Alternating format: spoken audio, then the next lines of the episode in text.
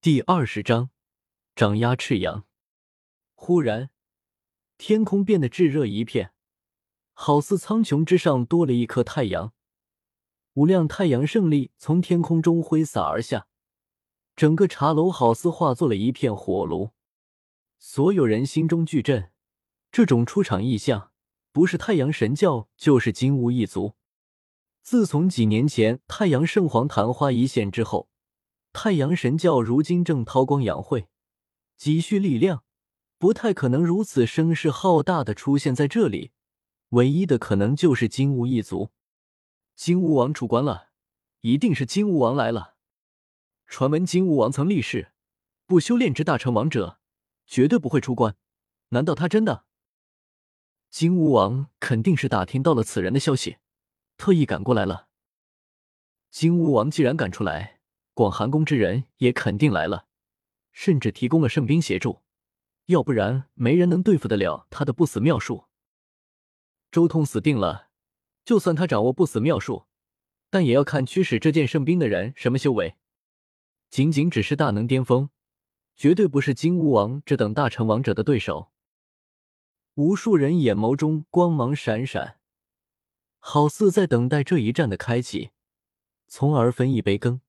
更有人想要看到周通惨死，看到自己的女神伊清舞逃出魔掌。金乌一族来了。周通看向了不远处的天空，眼眸中露出一丝异色。天空一片炙热，一大群金乌横空掠过，激荡起炙热的狂风。而在金乌一族身后，还有一大片的宫阙，那是广寒宫的圣兵广寒阙。除了金乌一族和广寒宫之外，各方大人物也来了很多，有陆地上的大将，也有海外的散修，全都无比显赫，威慑一方。叶凡、庞博、紫霞，甚至小楠楠这几个一同来自北斗的同伴也赶了过来。周通根本就没有丝毫的掩饰，光明正大的出现，自然消息传八方。无数人都闻讯赶来，孽障还不滚出来受死！一声巨喝响彻整座扶阳城。只见金乌一族中，一位看起来极其神武的男子走了出来。他有龙虎之姿，眼瞳如电，金色乱发披肩。这是金乌族一个了不得的人物。他虽是金乌一族，但却得人族上古道统传承，其道号为赤阳。同时，他也是金乌王的弟弟，在金乌一族之中辈分极高，是厉害人，在该族举足轻重，是最右的一尊巨头。他是赤阳道人，竟然出关了，是金乌族无敌的王最宠溺的幼弟。他年龄并不大，是金乌一门史太子最小的族叔。有人认出了赤阳，很显然他名气很大。身为金乌族的年龄最小的巨头，有着非凡的身份。外界如此声势，燕逸西被惊醒了，露出一丝紧张的神色。燕兄，不用理会他们，继续讲，一切有我。周通的声音不大，但传遍了整座扶阳城。他依旧静静的坐在茶楼中，好整以暇，一边静静的品味着悟道茶。一边参悟着人遇到的红尘炼心之道，天空中飘落下漫天的花瓣，片片晶莹，在月华的照射下分外的美丽，馨香扑鼻。一辆如神月一样的御车横空而过，里面传出了一道声音：“放开青舞，我们任由你离去。同境界一战，谁能赢我？别说一青舞，就算是扶桑神树。”也是你的，不过我现在没时间理会你们，都给我滚！周通镇定，邪逆天下，不论是说极一轻舞还是扶桑神树，都是一副淡然的语气，没有一丝的不舍和留恋。无数人心中凛然，眼前此人难道真的绝情绝性，一心向道吗？一清舞这样连无数活化石都要动心的大美人。在他看来，仅仅只是平平常常。还有太阳圣皇的扶桑神树，被他说到的时候，也是这副淡然的语气，就像和路边的花花草草一样的神情。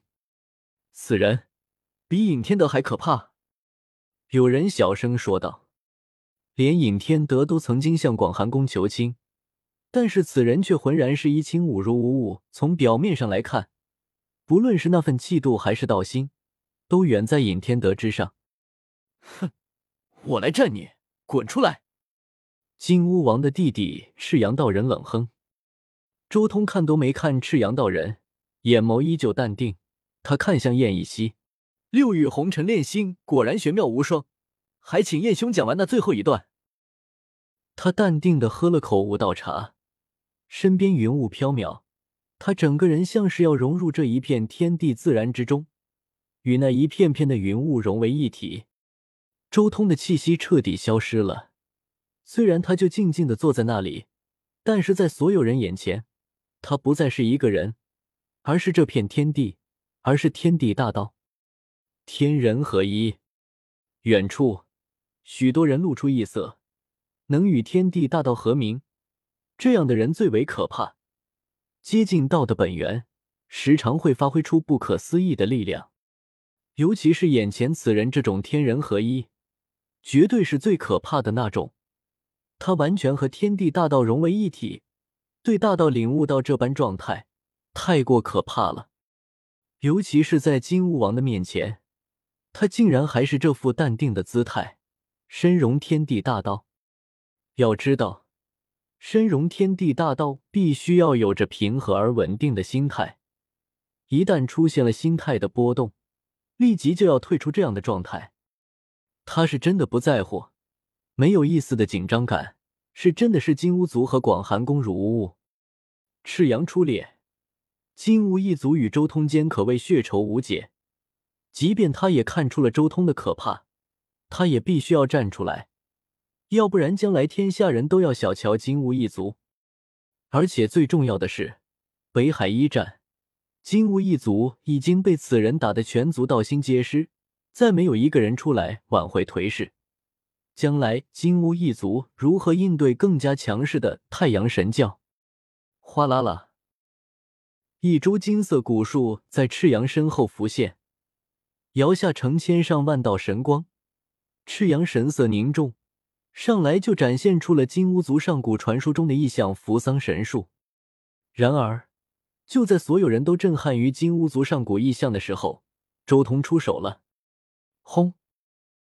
他依旧坐在茶楼上，一只手端着茶杯，仅仅只是探出另一只手，紫色的手掌缓慢而有力的向天空中按去。他看都没看赤阳一眼，就这么静静的坐在那，一边饮茶，一边和燕一溪论道，对赤阳拍出一掌，就像是随手碾死一只小虫子一般轻松随意。这是赤阳脸色大变，心中充满了恐惧。对方仅仅只是一只手而已，就彻底压制了自己。他引以为傲的异象顷刻间便没有了一丝用武之地。他整个人都不能动弹了。周通一只手落下，那紫色的气血波动，如澎湃江河滔滔，竟然形成了一个无敌的神域，将那赤阳道刃禁锢在内，一动不能动。噗！他那只紫色的手轻轻挥落，扶桑神树一响崩溃，连赤阳道人的身体也被这只手一点点的压制，双膝和腰杆一点点的弯曲。啊！赤阳道人脸色涨成猪肝色，张口狂吼，浑身烈焰冲天，但均无法阻挡天空中那只手掌分毫。那紫色的手掌依旧不急不缓的一点点拍落，这不是要击杀赤阳，而是要将赤阳彻底压服，要让他跪服下去。这比杀了他还要可怕，这是要进一步的打击金乌一族的信心啊！当着金乌王的面，这样压着他的弟弟，太放肆，太嚣张了。但眼前这一幕，却令更多人心中震撼。此刻，整个茶楼所有人都早已离去，只剩下周通、燕一熙以及伊清武三人。周通和燕一熙两人以家人为伴，以悟道茶水为食，坐在那谈玄论道。而不远处，赤阳道人却脸色涨成猪肝色，半跪在地，通体烈焰冲霄，想要逃脱周通那一掌镇压。这简直就是一幅永恒的画面深深的烙印在所有人心间。